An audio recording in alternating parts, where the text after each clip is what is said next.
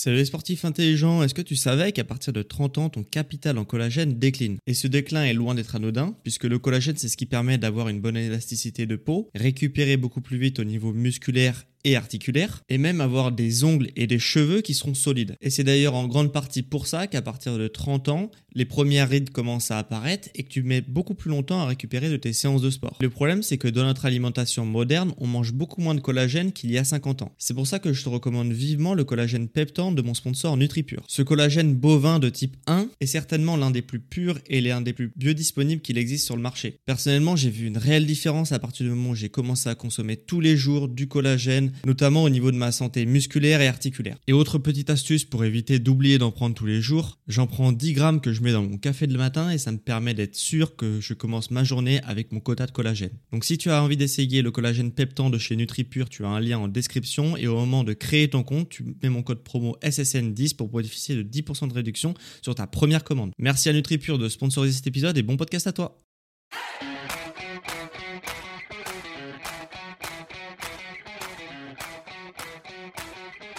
Ok, bienvenue à tous, c'est sur podcast Sport Santé Nutrition. Je m'appelle Médéric, je suis coach sportif et tous les dimanches je te permets de te remettre en forme et de te transformer physiquement grâce au sport et à la nutrition tout en prenant soin de ta santé. Et aujourd'hui justement, on va avoir un épisode nutrition car je te partage souvent mes conseils pour euh, bah, faire des meilleurs choix alimentaires et pour pouvoir avoir une nutrition qui est au service de ton style de vie et de tes objectifs. Mais une fois qu'on a décidé de ce qu'on allait mettre dans nos assiettes, eh bien il faut bien aller faire ses courses.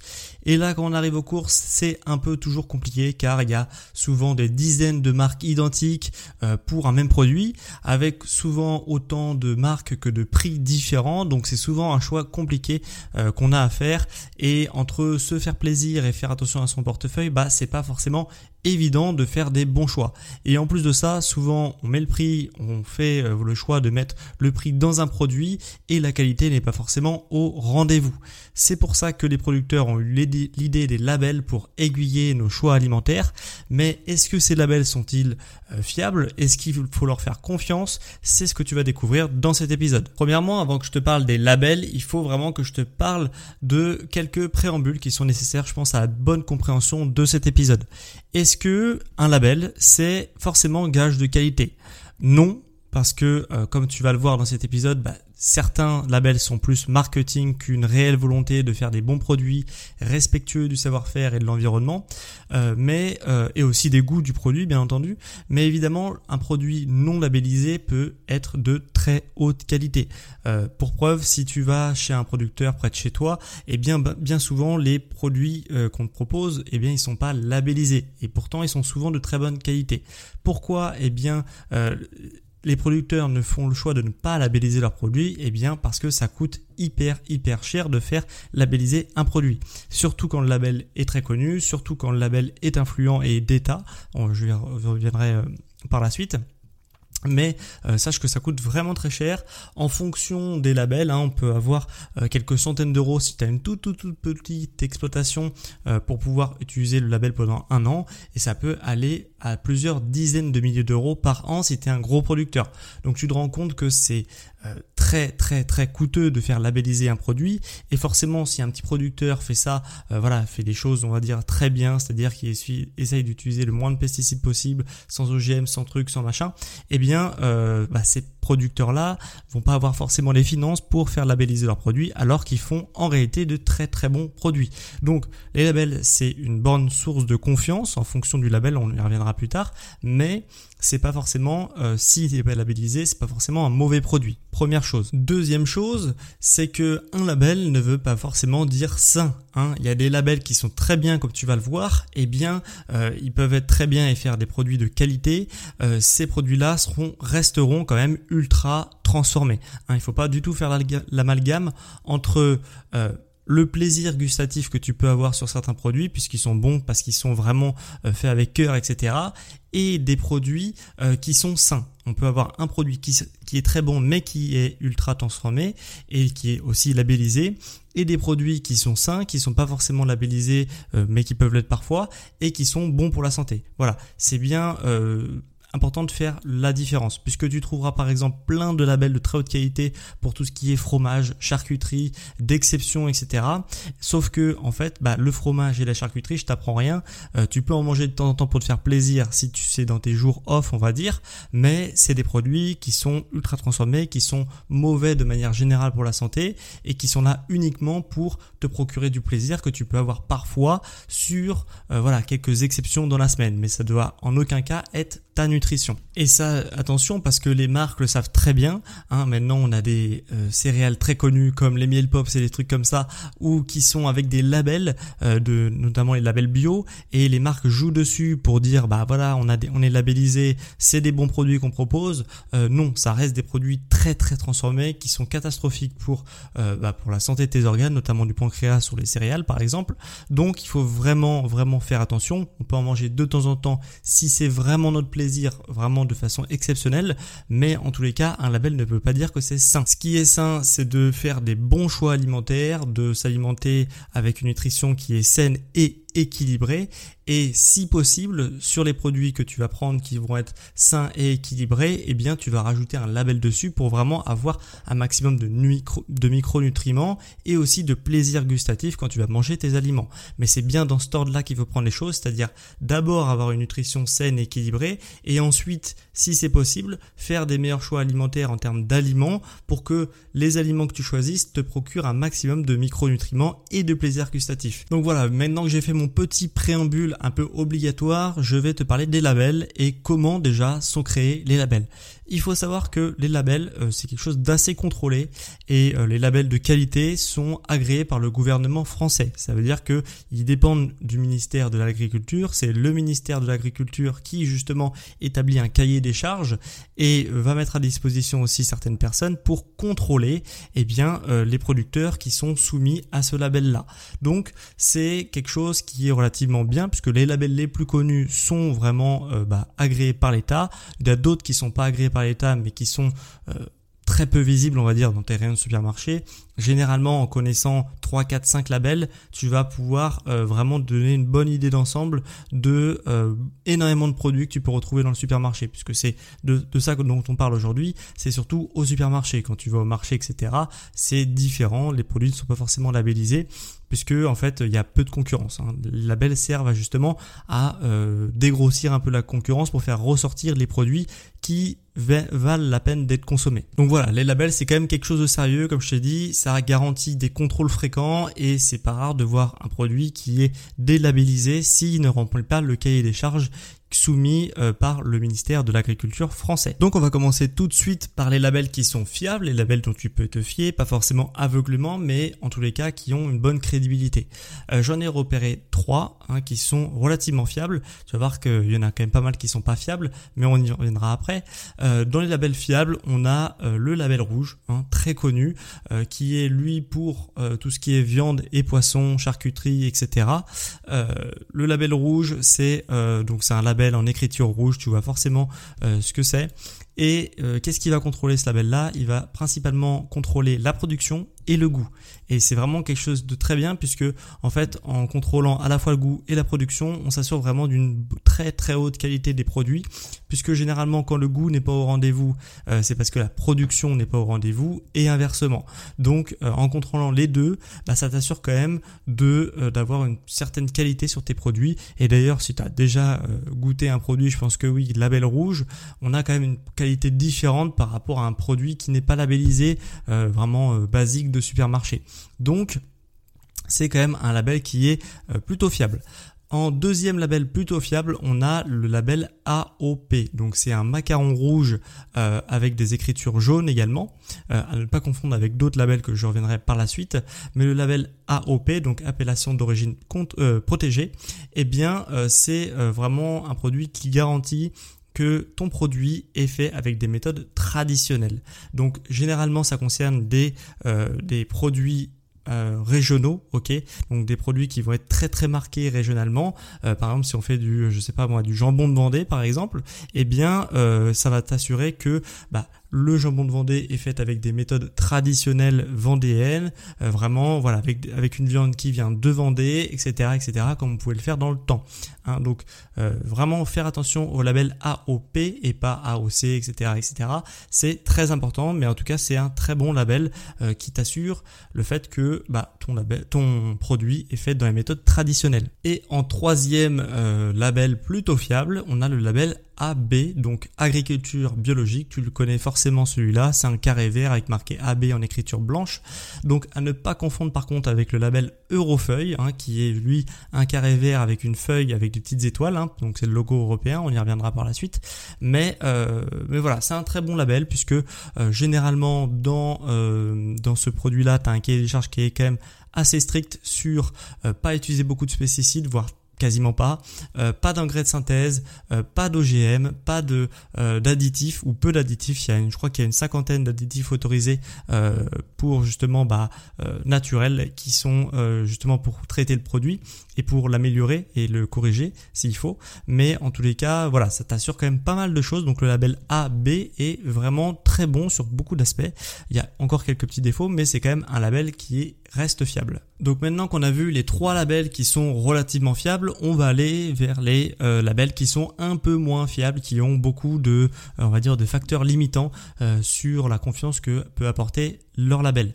dans les labels du coup peu fiables, on a tout d'abord le logo viande française. Donc ça peut être plein de déclinaisons possibles, mais en gros c'est viande française avec soit un petit cochon, soit un petit bœuf avec un drapeau bleu, blanc, rouge derrière.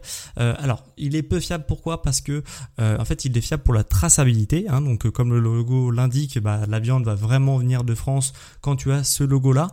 Par contre, il n'y a rien sur la qualité. Donc tu peux très bien avoir euh, des, euh, des poulets d'élevage euh, des intensifs, des cochons d'élevage intensif, vraiment faits dans des conditions catastrophiques et qui vont avoir ce label-là. Donc c'est bien pour la traçabilité. Par contre, sur la qualité du produit, il n'y a aucune certitude avec ce type de label-là.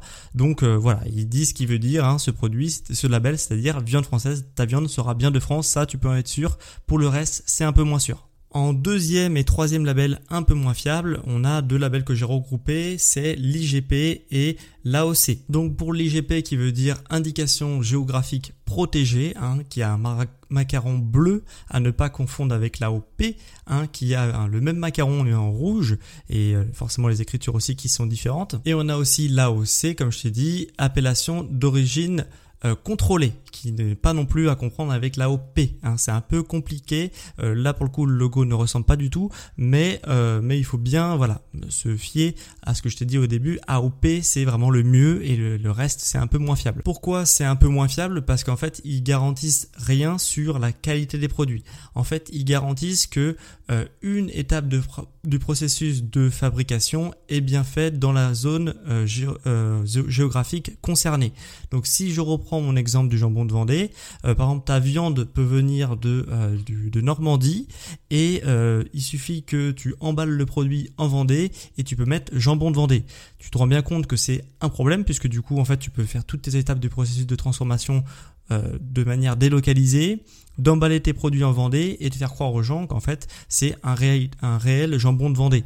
Tu te rends bien compte que c'est un peu problématique et c'est le cas pour l'IGP et l'AOC qui n'ont pas du tout les limites euh, sur d'autres facteurs mais en tout cas qui ont cette euh, ce facteur limitant.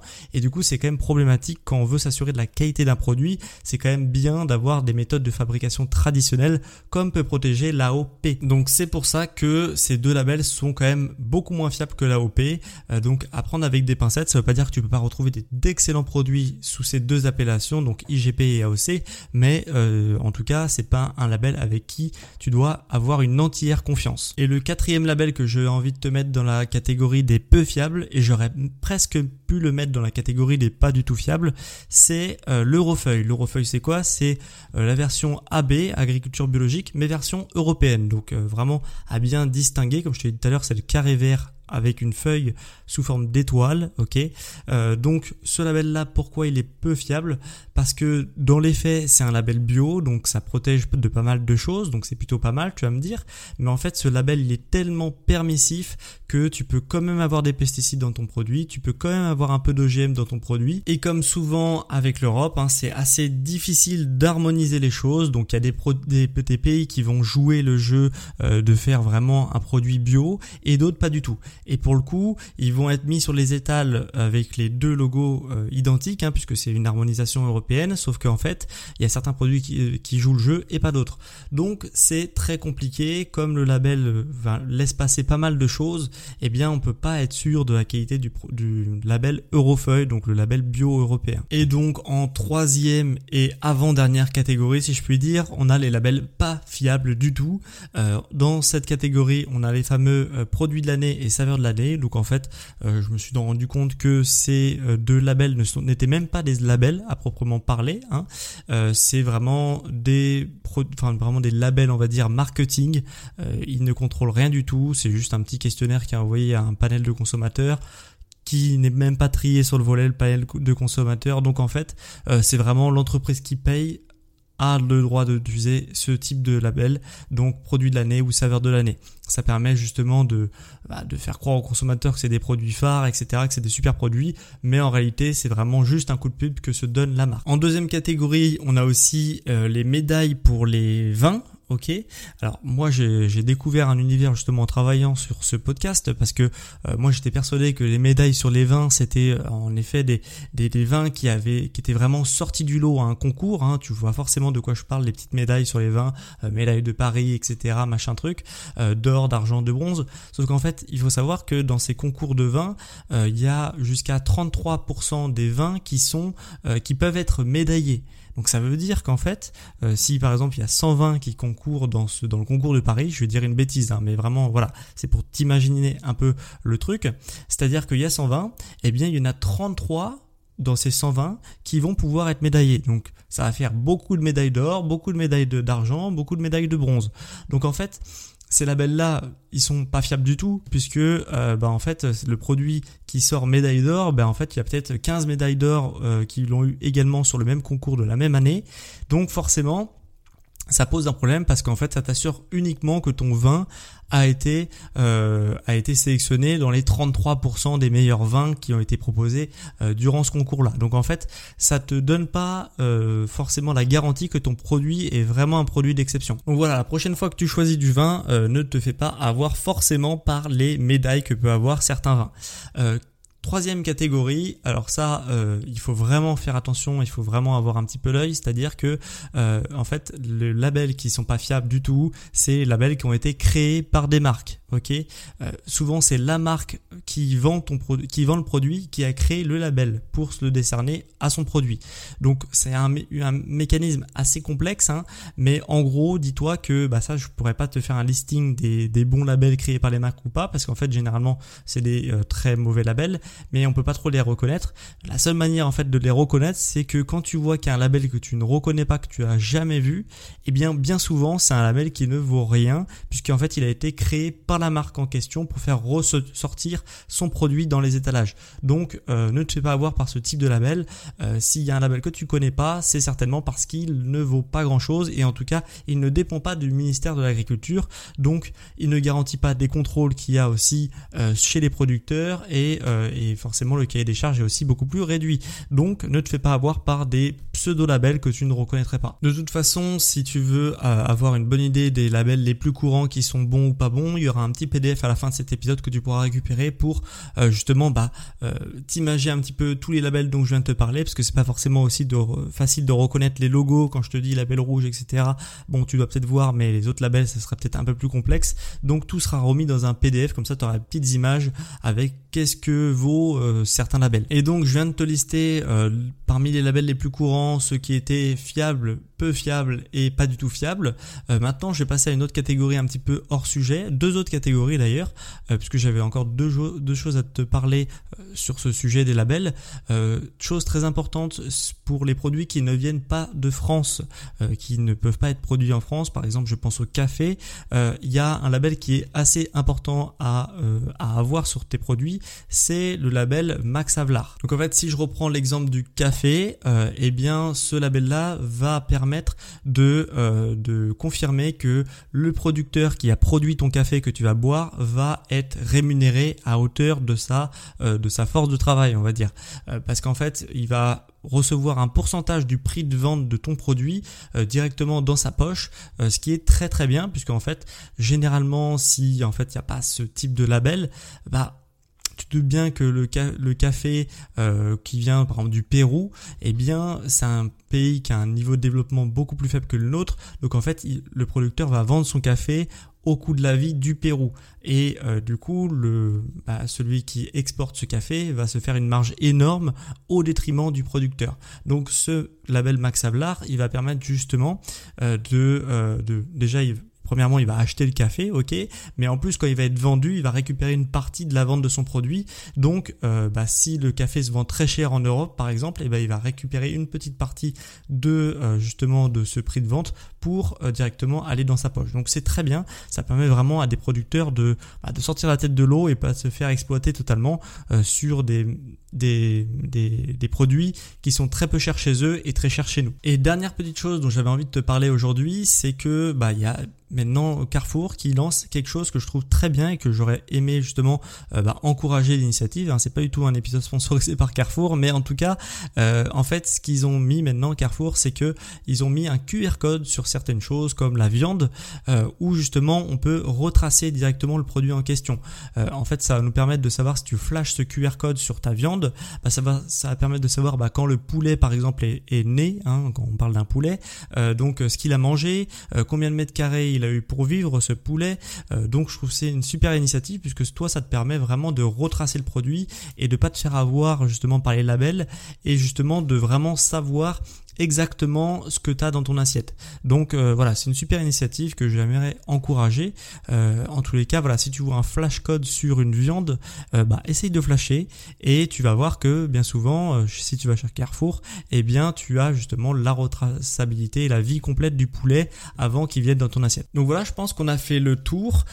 si tu justement tu veux voir les labels en question, leurs points forts, leurs points faibles, etc., tout est mis dans un PDF. Hein. Tu peux le récupérer via le lien en description de cet épisode et tu auras vraiment tous les labels euh, pour vraiment bah, faire des meilleurs choix alimentaires pendant que tu fais tes courses. Donc si je fais le récap un peu de cet épisode, on aura vu que bah, le label c'est pas forcément un gage de qualité. Hein. il y a d'excellents produits qui ont des labels et des très bons produits aussi qui ont des labels, mais en tout cas le label ne veut rien dire dans l'absolu, bien que certains labels sont quand même dignes de confiance.